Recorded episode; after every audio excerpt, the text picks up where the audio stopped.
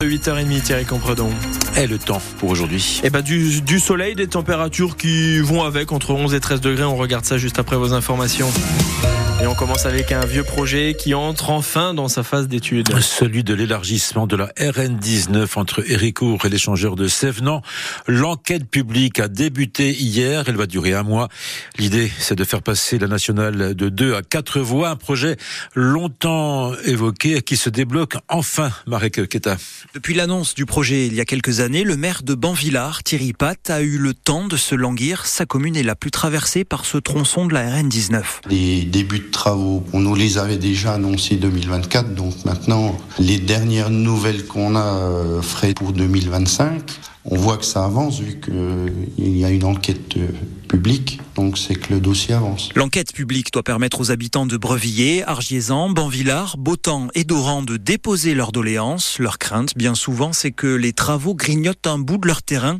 Mais pas de panique, dit Thierry Pat. De base, la, la voie était prévue déjà à quatre voies lorsqu'elle a été conçue. Euh, il y avait déjà toute une partie d'infrastructure de, qui avait été... Euh, réalisé pour des gens en deux fois deux voies. Pour nous, ça va pas tellement changer en, au niveau emprise de route. quoi. Euh, L'emprise générale ne va pas bouger. En clair, le paysage ne va pas tellement changer, confie la direction des routes de Hudson. Des réflexions vont porter sur les dispositifs anti-bruit. Le début des travaux est estimé à l'année prochaine. Les travaux estimés, estimés à plus de 31 millions d'euros. C'est un pas décisif vers l'inscription de l'IVG dans la Constitution. Après les députés, il y a quelques semaines, les sénateurs se sont prononcés hier soir en faveur d'une liberté garantie à l'interruption volontaire de grossesse.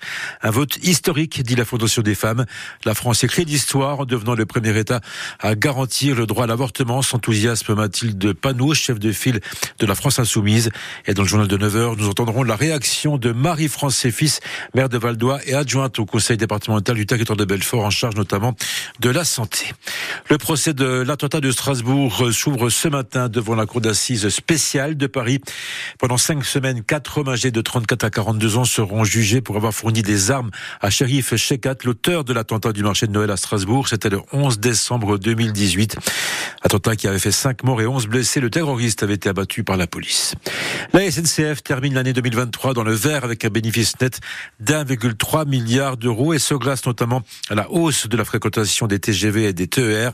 Mais malgré ces bons chiffres, le prix des billets va augmenter de 2,6% cette année. C'est ce qu'annonce euh, le PDG de la SNCF. Le football et la Coupe de France. Hier soir, Valenciennes euh, s'est qualifié pour les demi-finales euh, au tir au but face à Rouen, club de National. Ce soir, le Petit Pousset, le club de Puy-en-Velay, qui évolue au National 2, affronte Rennes, club de Ligue 1. Le dernier quart de finale entre le Paris Saint-Germain et Nice se jouera, lui, le 13 mars prochain. Et puis, pas de miracle pour l'équipe de France de foot féminin. Les joueuses d'Hervé Renard, l'ancien entraîneur de Sochaux, ont été battus 2 à 0. C'était hier soir par l'Espagne en finale de la Ligue des Nations.